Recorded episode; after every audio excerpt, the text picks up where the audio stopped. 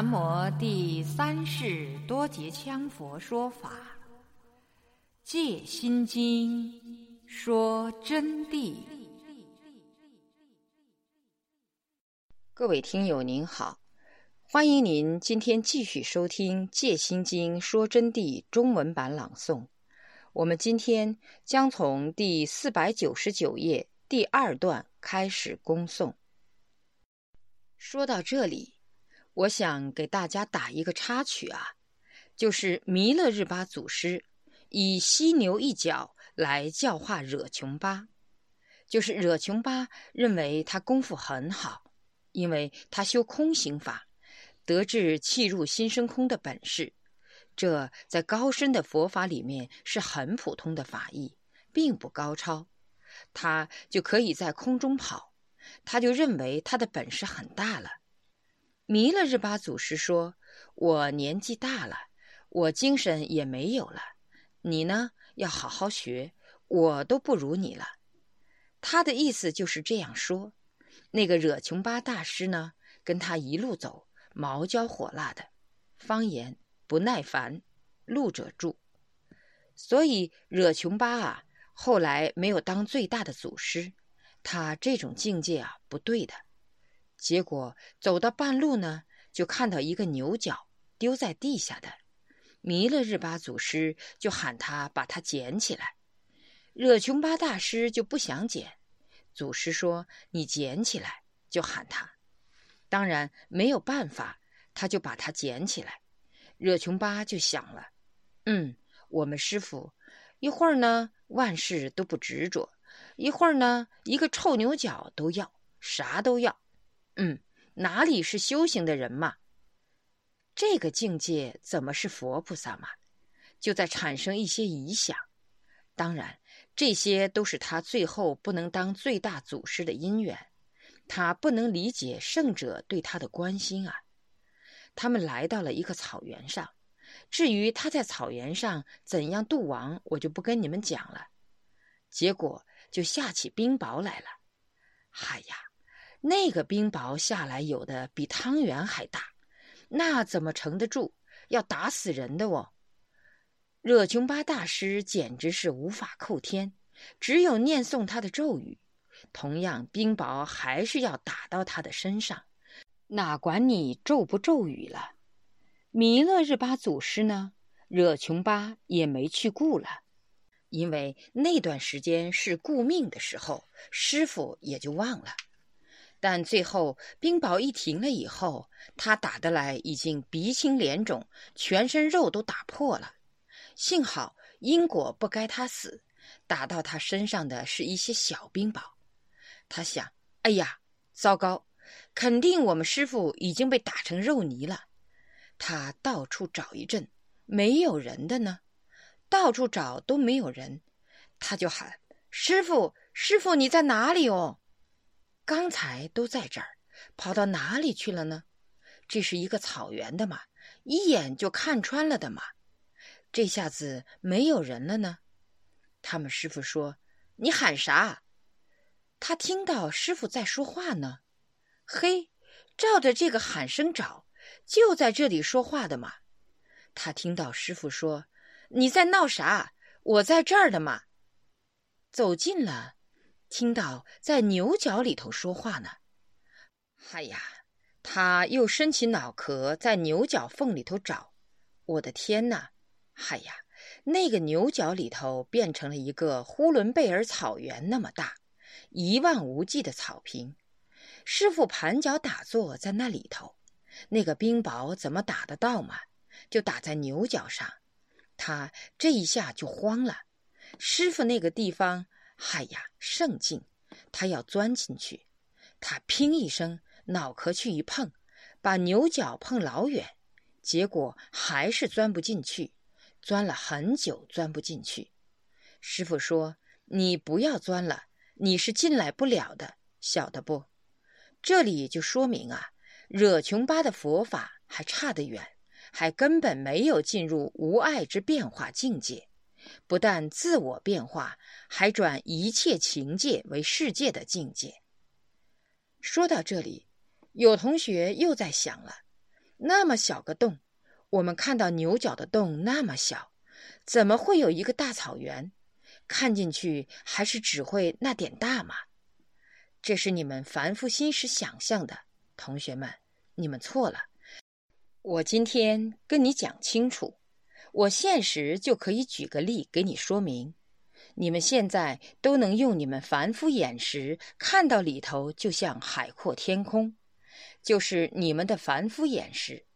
只要拿牛角口口那么大一个镜子来。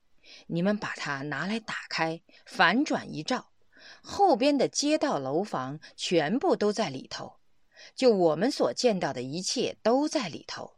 它不叫什么视角，视角是凡夫心识产生的，取的一个名词，它是一种特殊现象，而从科学的角度是它的光源关系所聚来的。那么说到这里，有些同学又说。那个牛角有什么光源关系呢？明确跟你们讲，那不是光源关系了，只能告诉你们，跟镜子一样大的东西同样能摄入世界。所以啊，这就是佛法上的境界之差距。那么我刚才在讲维摩问疾这个事情，这个舍利佛他们看到那么点大一个屋，把他们全部都装进去了。这个境界就不简单的喽。维摩尊者呢，就睡在床上，病态就展现出来了。文殊菩萨说：“尊者啊，你咋生病了呢？你的病怎么样了？治疗过了吗？世尊非常关心你啊，问候你啊。你这个病是怎么引起的呢？”维摩尊者说：“众生有病，即我病。”就说众生未尽啊，我将常度于他们。他这个含义甚深，他生的是众生的心病，而这个是圣意之心为度众生之心病。其实他哪里有病？他可以马上抛到九霄云外的。不说维摩尊者，弥勒日巴祖师都能把病说抓到门上就抓到门上去。因此啊。我们见到有些高僧大德的现象，不能以凡夫心识去分析，这就是佛法的道理。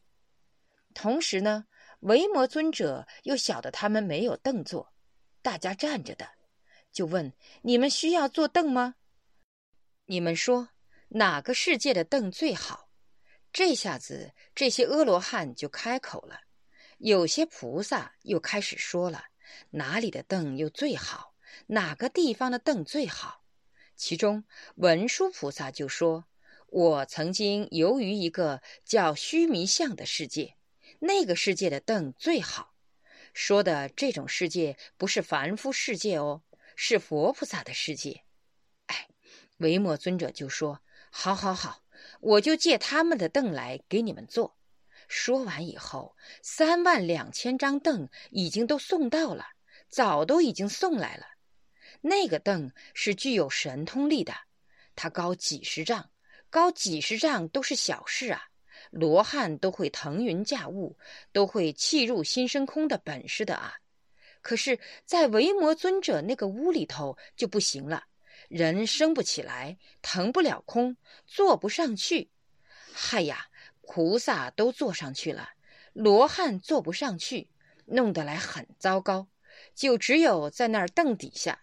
凳子脚下站着的嘛，就那么惨。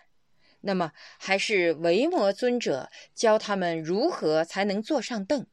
舍利佛的肚子饿了，还要饿肚子。尊者就说：“哎呀，你们肚子都饿了，那这样吧，你们想吃哪里的饮食？”大家又开始说：“哦，极乐世界。”哎，又说极乐世界不好。我们要吃点那个十万亿严禁佛土的饮食，有的说不对，要吃报身佛土的。维摩尊者等他们选定了众香国的饮食，就说：“好好好，那就招待你们吃这个饮食。”一说完，就马上在他的病床上化现出一个菩萨，即刻就到了香积如来所在的众香国去请饮食。有四十二恒河沙数那么远，顷刻之间，外边天乐齐鸣，众香国的九百万菩萨们就来到了娑婆世界，饮食全部送来了的嘛，请他们吃宴会，就从那么远的佛国世界就都端来了，尽是他们所要求的。维摩尊者又在他的小房间里面划建出九百万张凳，请众香国的菩萨们坐。嗨呀，这段时间阿罗汉才感到惭愧无比。那么饮食搁高了，他们又吃不成的嘛，就晓得完了。我们赶快要发心学菩萨，不能学罗汉。我们这个自了汉是不行的。所以才发大诚心，要听世尊的教导。因此，维摩尊者就把他们教化了。这儿随便说一声，维摩尊者所住之房啊，当时所住的那个房子，方圆一丈宽的，那个就称为现在的大和尚住的方丈室。所以，和尚所住的房子，不是什么和尚的。不是释迦牟尼佛的，不是佛陀释迦世尊给出家人的，是居士的，维摩居士的方丈室。当然，这里呢是说和尚所住之房，因缘缘起如是。但不要认为居士比和尚好，和尚代表三宝，要尊重出家人，必须尊重啊。但要小心，比丘、比丘尼有真的，也有假的。有没出嫁的人冒牌的，我今天指的出家人是严持教戒的出家人。凡是不守清规戒律、违背经教的任何出家人，都是不可依的。无论他是法王还是宗教大领袖，都不可依。无论是什么大法师、大高僧，只要违背经教，而又非大圣德资格真圣者，有游戏之嫌。其余的一概都是邪师、破戒罪子，绝对不可依之尊敬。因为这类人表面穿出家的衣袍，心里面的主子其实是妖邪恶障之类，并不是三宝。所以不是见到出家人就依，最好是尊敬依于圣德。当然，大圣德就最好了。如果依于巨圣德，那就万无一失了。但目前巨圣德尚未露面，根本找不到谁是巨圣德。真正的佛陀、观音菩萨、绿度母、文殊菩萨之级别，而且要真正的，不是假化身能代表的。等二三十年，也许会出现。因此，同学们现在不要去想这些办不到的事情啊。有一个同学说：“上师，你就是巨圣德。”你就是观音菩萨的化身，你这是在胡说。我只是一个惭愧行者，不要说是巨圣德，小圣德都挂不上。观世音菩萨何等大悲之王，我们能学上他一点就好了。同学们要小心啊，不要为了尊敬上师就乱戴桂冠帽子。我必须说，我不是观音菩萨，你的帽子扣错了。到底我是谁？总有前世吧？那要等水干实现的时候，大家都会一目了然的。那时候我照常叫惭愧者。因此，我们要学维摩居士。其实他哪里是居士啊？他是古老的佛陀应士，所以要学。学他就是学佛陀，学大法。学了大乘佛法，才能开智慧，才能得大神通，才能无碍变化，不受轮回世间的一切所缚，才能任运一切有为法于心转用。就像维摩尊者，一切有为法唯心转用，一切无为法无分辨在，此即成为无碍受用的圣者了，就是无有任何障碍的圣者。刚才跟你们讲到一个譬喻。就是阿罗汉，释迦世尊的那些弟子们，哪个不具神通？哪个不具智慧？个个变化无穷，但是结果还是不行，还是有爱。为什么有爱？大菩萨能享受的，他们就不能享受。你要说没有变化，就凭地藏王一个人，他都能从我们娑婆世界把他的手嘟的一声，就伸到四禅天那么高。升到四禅天上去取东西。不要你升四禅天，我就叫你升到池子里头去，你都升不去。这池子现在就在你们前面一两丈远，你都不行。就说你们有外道的境界，那么就叫你升到天上，你也升不去。你升到天上，你还算不了老几啊？你升到四天王天，你好矮啊！你升到玉皇大帝的天，你矮得很了。他要升到四禅天，你说好吓人。但是在维摩居士那儿就已经喊丢刀了，连一个凳子都爬不上去。你说好可怜。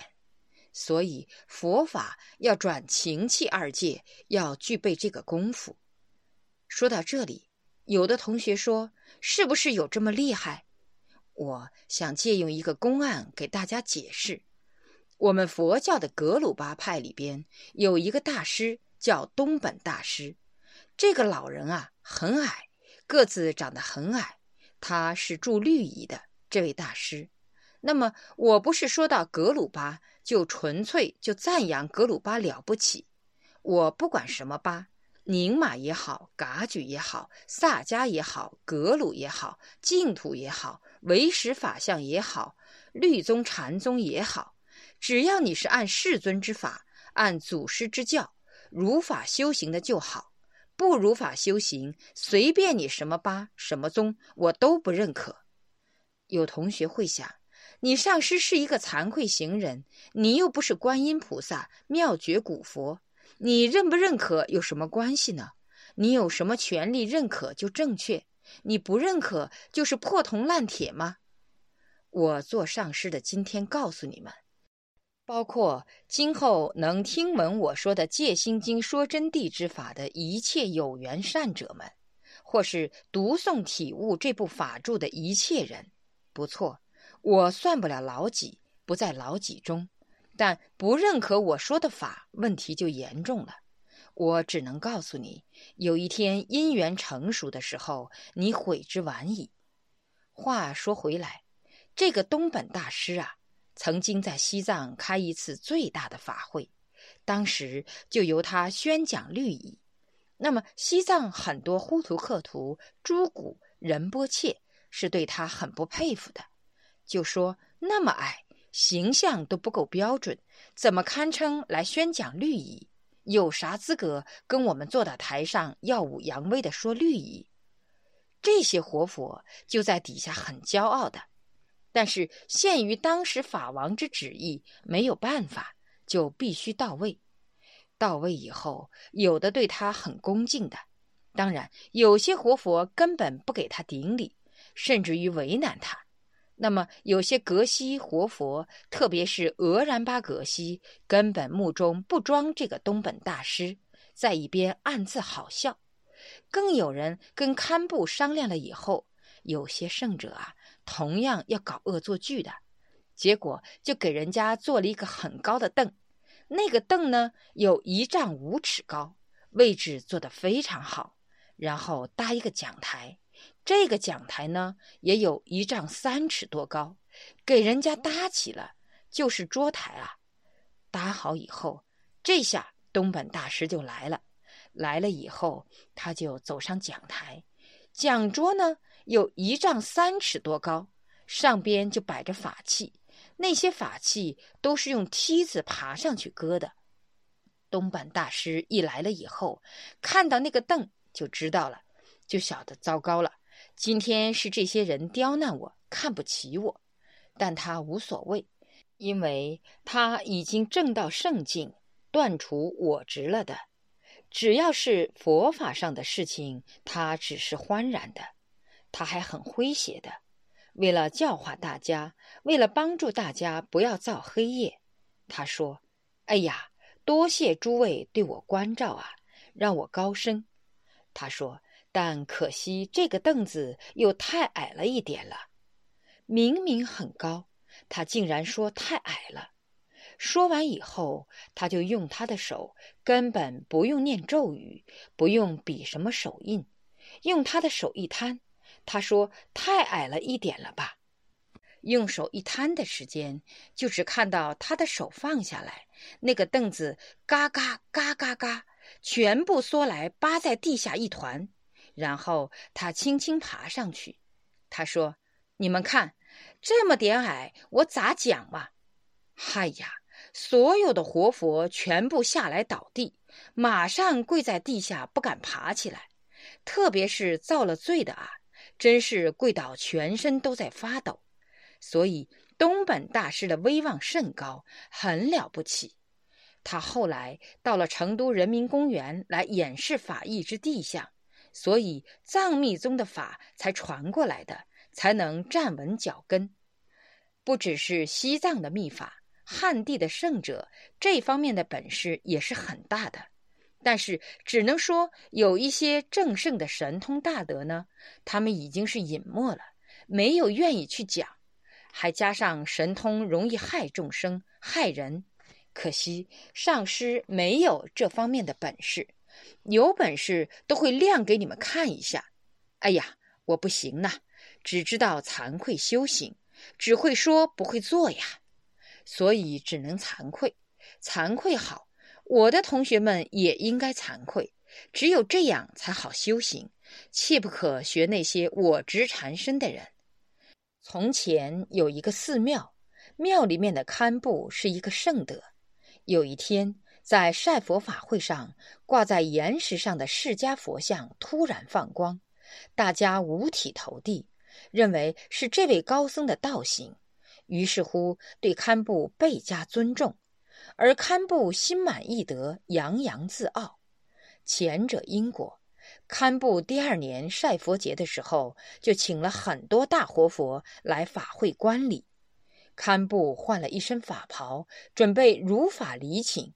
满以为五十三刻佛像会放光，结果等到太阳都落西山了，释迦佛像并没有放光。堪布大丢其法言，无地自容，想一死了之。正准备悬梁之际，他的上师大圣德来了，说：“汝太可怜，成了圣德却又退步，满身私欲我执，怎么请得动佛放光呢？”如此众多神变节圣物，汝不赞许，而心中只有你去年修法时佛像放光牵挂于心，洋洋得意，大家赞许。汝不觉得凡夫俗气满身吗？汝虽有所正量，难道这不是我之名利之见吗？何以借他圣而自居荣光呢？意思是这佛像放光与你根本无关。而且你要生死自由，与圣长相往来还差得远，更何况你忘掉了法义正论忠告，忘却了正知正见的说法，光影气体圣相乃为阳焰虚空花，纯属无稽之谈。除非你每次都可请佛放光，那才说明你已证大圣得道量。汝当好好忏悔，惭愧自修啊！前几天，我在行辕桥上对天空太阳录像，突然空中太阳变成两个，同学们大为吃惊，认为我这个上师了不起，是菩萨无疑。其实这是天大的误会，那是太阳偶然的光变造成在云海中的反光现象。我完全可以借此机会把自己渲染的大红透顶。你们知道当时我怎么讲的吗？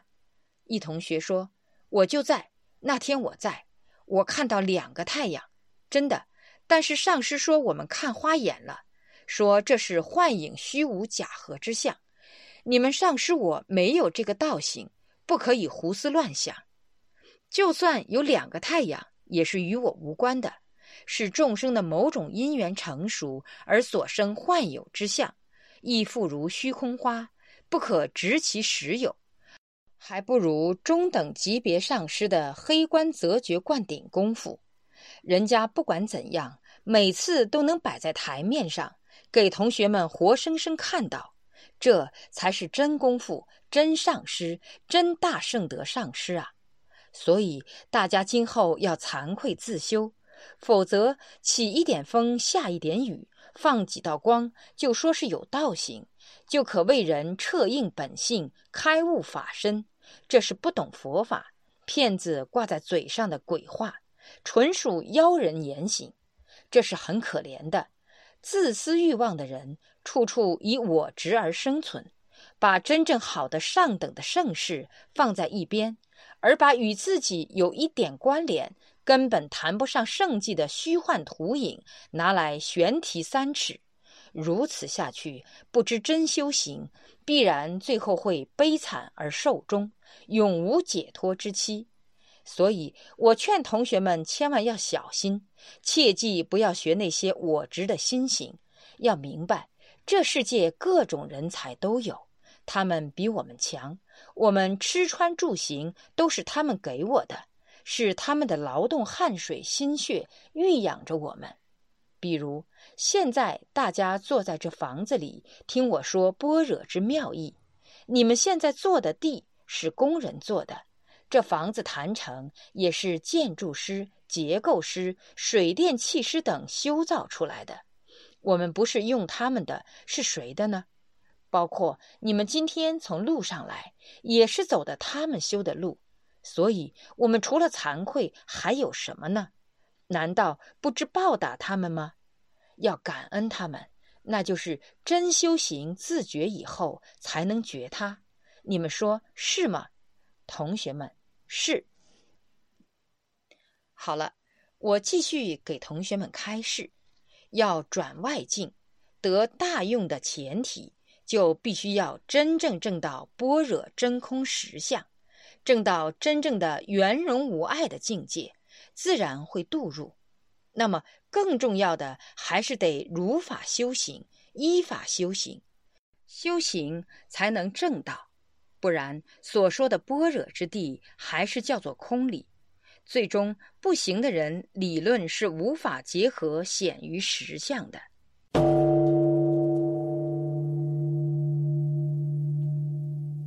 各位听友，您刚才收听到的是中文版《戒心经说真谛》，从第四百九十九页到第五百零七页的部分内容。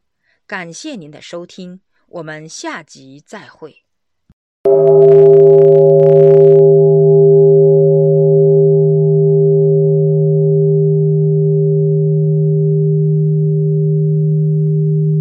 若要恭请《戒心经说真谛》经书，请电话联系零二二二八六九五九八零二。